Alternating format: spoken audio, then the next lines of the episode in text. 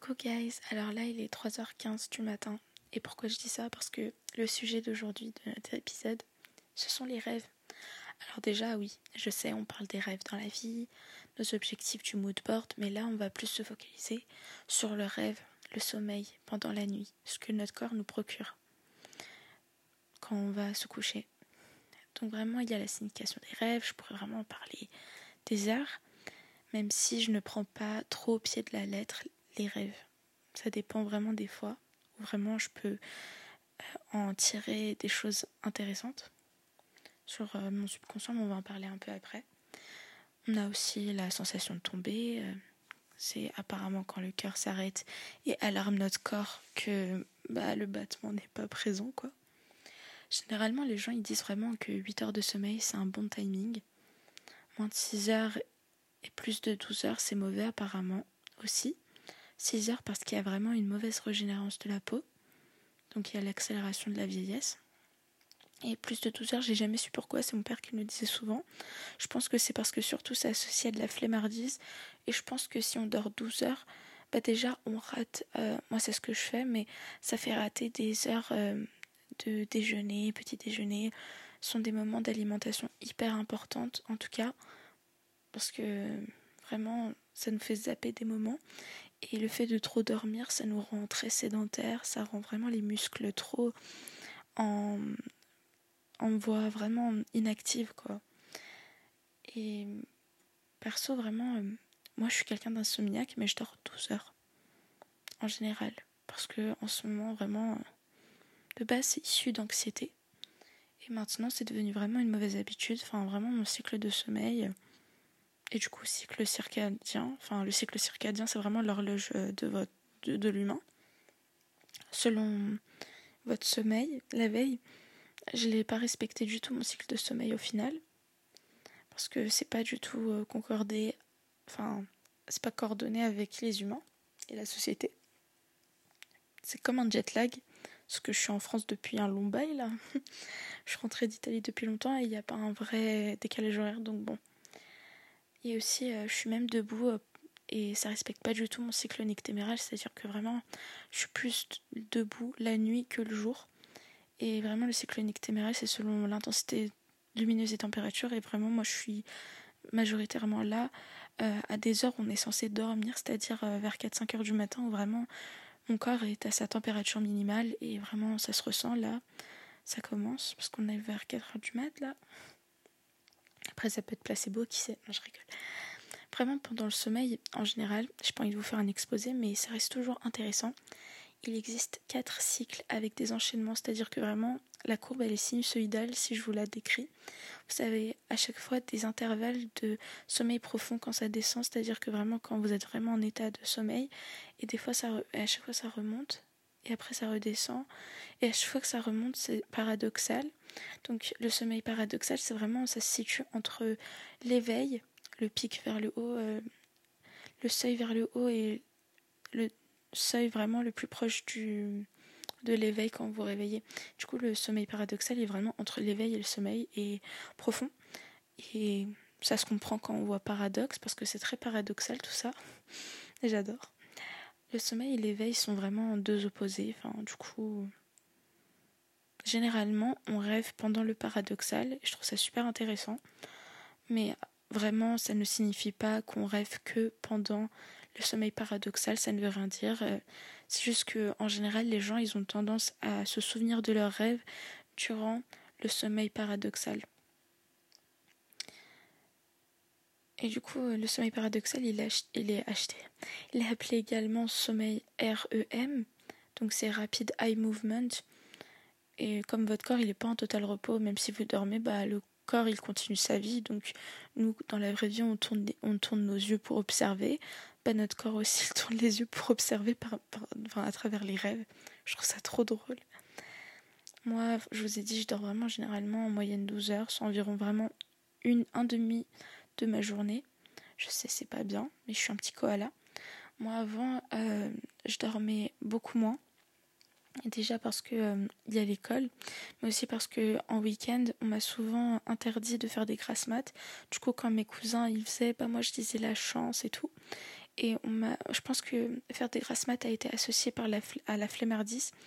Et du coup, euh, avant, moi, quand j'ai déménagé au début, j'associais ça à la flemmardise et je n'arrivais pas à lâcher prise parce que je voulais tout le temps dormir et je culpabilisais de vouloir dormir alors que mon corps en avait vraiment besoin. comme je vous ai dit, c'est un demi de ma journée, donc c'est vraiment un chiffre conséquent, c'est une partie de moi. Et je trouve vraiment que dans la société, les rêves, ils sont tabous. Enfin, les gens, ils en parlent pas assez. On est obligé de connaître la personne pour en savoir plus ou faire des recherches, mais c'est pas dans un sujet euh, récurrent. Il y a des gens qui notent leurs rêves. Je connaissais qu'une seule de mes amies euh, qui notait ses rêves et je trouvais ça super intéressant. Et certains, bien évidemment, ne se souviennent plus de leurs rêves. Perso, moi, si je me remémore pas au bout de 12 minutes après m'être réveillée, euh, j'oublie vraiment le contenu de mes rêves et quand j'essaie de m'en ressouvenir, je galère vraiment à décrypter et rassembler les éléments du puzzle en mode euh, qu'est-ce qui s'est passé? Je me souviens après les petits visages qui sont apparus. Et généralement, on se souvient que du truc qui nous a le plus interpellé, que ce soit en choc ou surprise euh, positive. Donc euh, là, d'une part, nous avons les rêves, mais de l'autre côté, il y a les cauchemars. Souvent, les cauchemars, euh, ça peut être les traumatismes du passé, vos peurs les plus profondes, que ce soit les peurs telles un requin qui vous mange, ou tout simplement une peur de vous-même, c'est-à-dire une peur de l'abandon, la solitude, etc. Et également des pensées fréquentes qui se présentent face à vous. Donc moi, quand j'étais petite, je me créais plusieurs théories, j'en avais deux. C'était vraiment la théorie, euh, une, c'était les couches de pensée. Euh, à l'époque, je ne connaissais pas du tout Freud, euh, ni le subconscient, le moi et le surmoi. Et ce que je me disais dans ma tête, c'était vraiment dans notre vie, durant les rêves, nous avons vraiment des couches de pensée et plus vous pensez un élément négatif, plus il va se montrer devant vous, se manifester. Et ce que je faisais, c'est que vraiment avant, euh, maintenant je le fais aussi, mais c'est inconscient, c'est pas aussi. Parce qu'avant je m'entraînais en fait. Ce que je faisais, c'est que dès que j'avais une couche de pensée bizarre, enfin vraiment négative, en mode euh, des zombies, attaque de zombies, ou je sais pas, euh, quelqu'un que, que j'apprécie qui meurt, bah moi ce que je me disais vraiment, j'oubliais direct cette pensée et je la changeais avec une autre positive parce que sinon ça n'allait pas bien se passer. Et vraiment, en cas de recours parce que vous n'avez pas réussi à le faire, bah, il y a la théorie 2 qui marche très très souvent. C'est le fameux trigger positif, je me disais ça quand j'étais petite vraiment.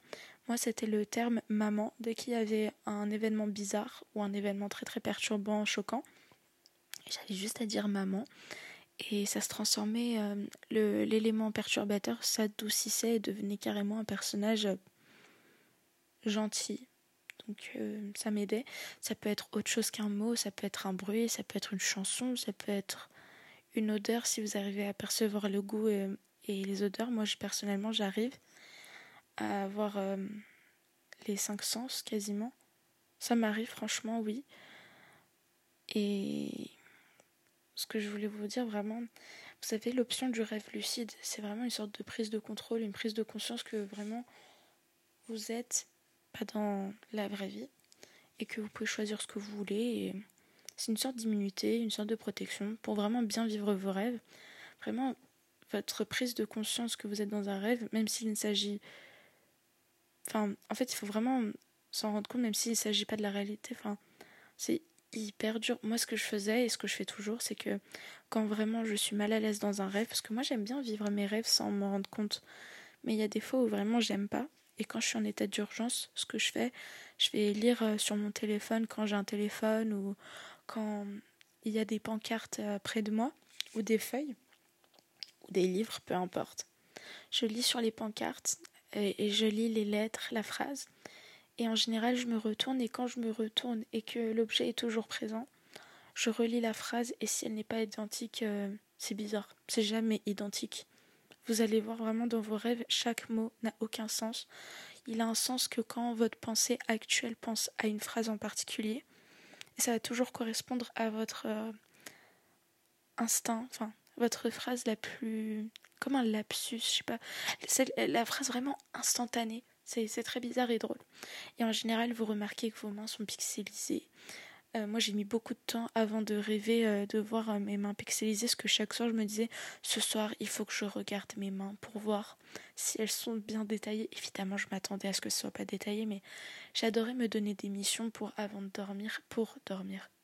D'une enfin essayer des objectifs pendant mes rêves, parce que j'ai cru que ma vie c'était un jeu vidéo. en général, si vous connaissez les états des lieux, comme votre chez vous, ça peut vraiment vous aider à distinguer. Parce que je vais vous parler après d'un autre sujet, pourquoi je vous parle de ça. Vraiment, quand vous connaissez les détails de chez vous, en général, dans les rêves, il y a des choses trop irrationnelles. Moi, personnellement, les cauchemars, je sais quand ça m'arrive et euh, que c'est pas vrai. Et quand j'arrive vraiment pas à me réveiller, euh, je sais que je suis spectatrice et que je subis. Enfin, pas vraiment. Au début, je subissais, mais après, euh, j'en devenais spectatrice au point de m'en foutre, sans vouloir être vulgaire. Ce que je faisais vraiment, euh, dès que je n'aimais pas un rêve, soit je me pinçais, non pas je me pinçais, ce que je faisais, j'essayais de me réveiller à tout prix. Ça m'est arrivé quelques fois, mais pas tout le temps, du tout. Mais sinon, celui qui marche tout le temps, c'est que je saute dans le vide. Euh, s'il y a une cascade, je saute dans le vide. S'il y a un immeuble, je saute dans le vide. Souvent, je rêve de Call of Duty euh, où je joue aux jeux vidéo, donc c'est le seul. Enfin, c'est pas souvent, mais ça arrive quelquefois. C'est le seul moment où je suis consentante de sauter euh, par euh, de l'immeuble pour continuer à tirer sur mes ennemis. C'est très mauvais ce que je fais. En général, tuer des gens, c'est mauvais dans les rêves, mais en fait, moi, c'est comme du paintball plutôt. Et je sais que des gens vont être choqués, mais moi, ça m'a pas rendue violente particulièrement de jouer aux jeux vidéo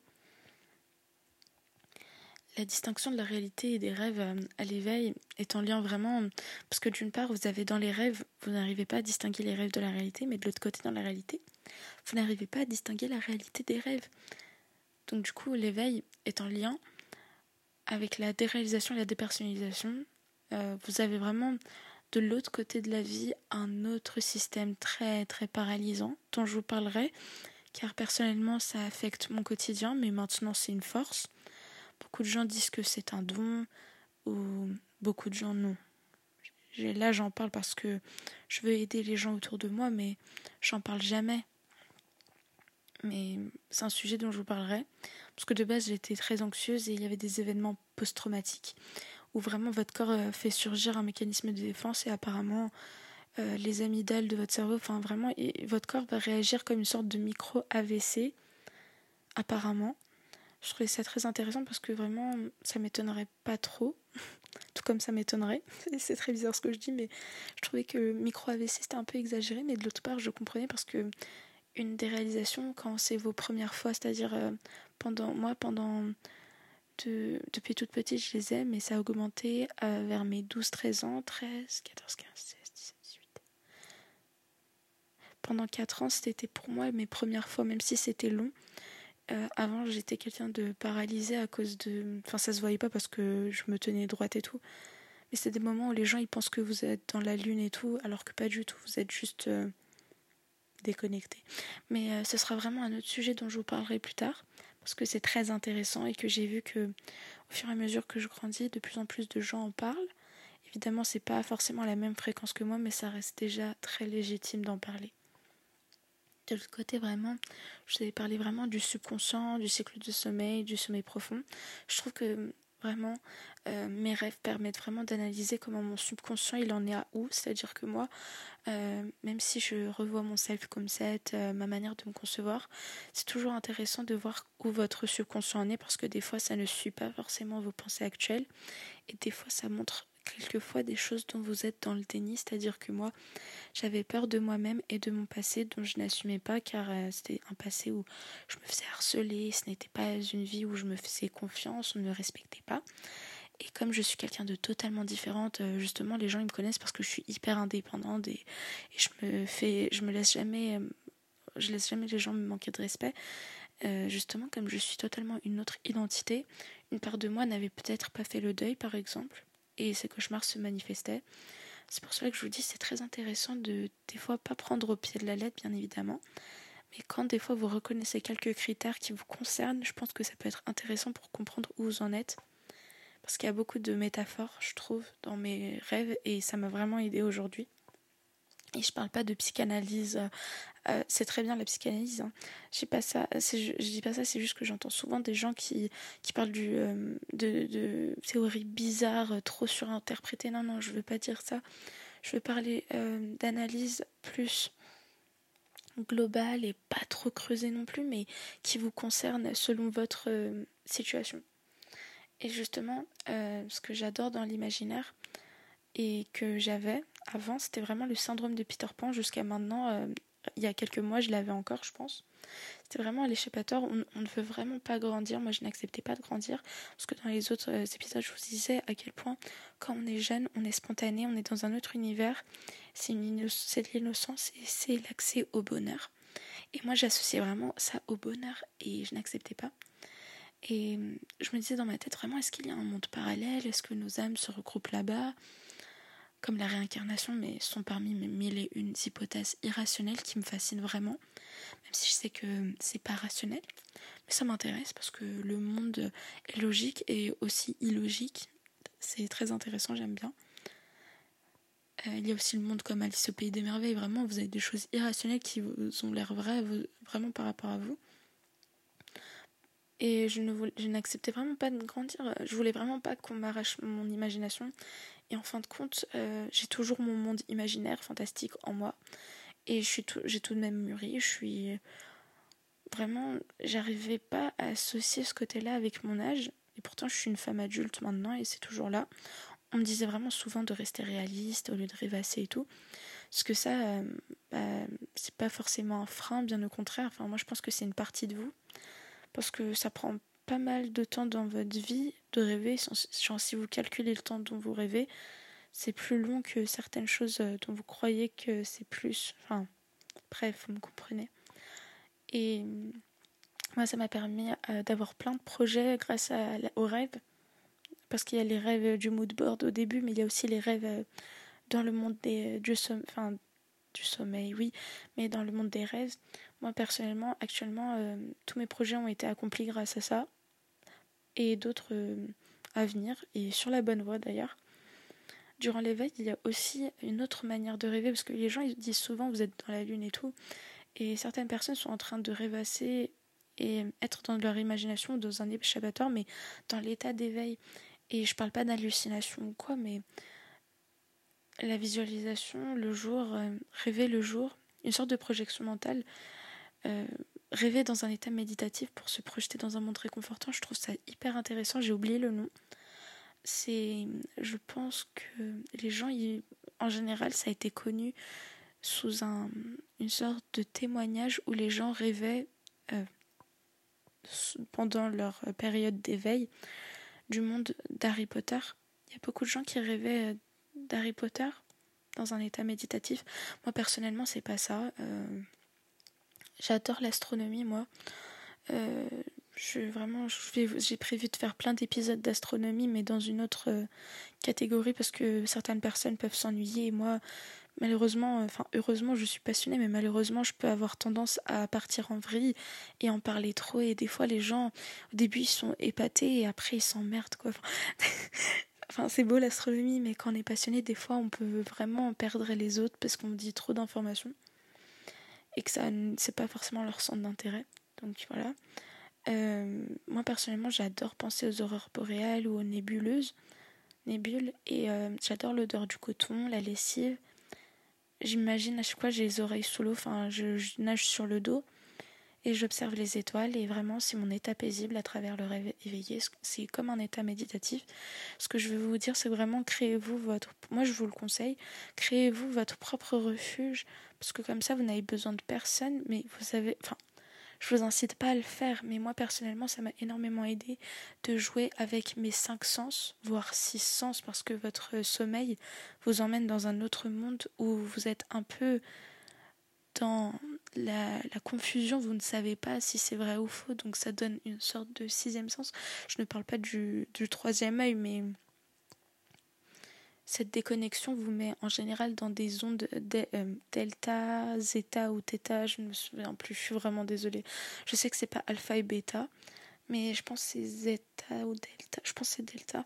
Vraiment, où votre corps il est en état de repos et en plus en connexion avec l'univers, mais tout dépend de vos croyances. Mais où je veux dire, c'est que vraiment, en général, quand votre, vous êtes en fréquence Delta, peu importe vos croyances, euh, en général, vous êtes en état méditatif et ça peut vraiment vous aider à vous projeter.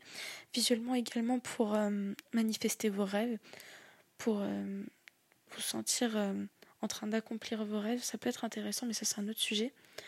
Ce dont je voulais également vous parler, bah, du coup, n'oubliez pas, chaque monde imaginaire a ses propres critères.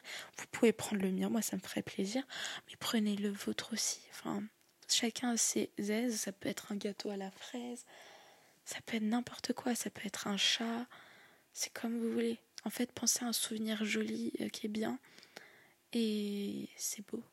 Moi, j'avais une méthode aussi, c'est que quand je faisais trop de cauchemars et que j'étais hors de contrôle, je pensais à des bons souvenirs avant de dormir, ça m'aidait beaucoup. Je voulais également parler d'autres euh, choses comme la narcolepsie. C'est quand les gens ils s'endorment, ils sont hors de contrôle et c'est comme un, un, clic vraiment d'un coup. Le corps, euh, sans prévenir, se déconnecte et la personne s'endort, peut tomber. Je trouve que c'est un désavantage et que ces personnes, euh, je leur envoie plein de soutien parce que vraiment, ça peut être tellement, c'est tellement compliqué au quotidien.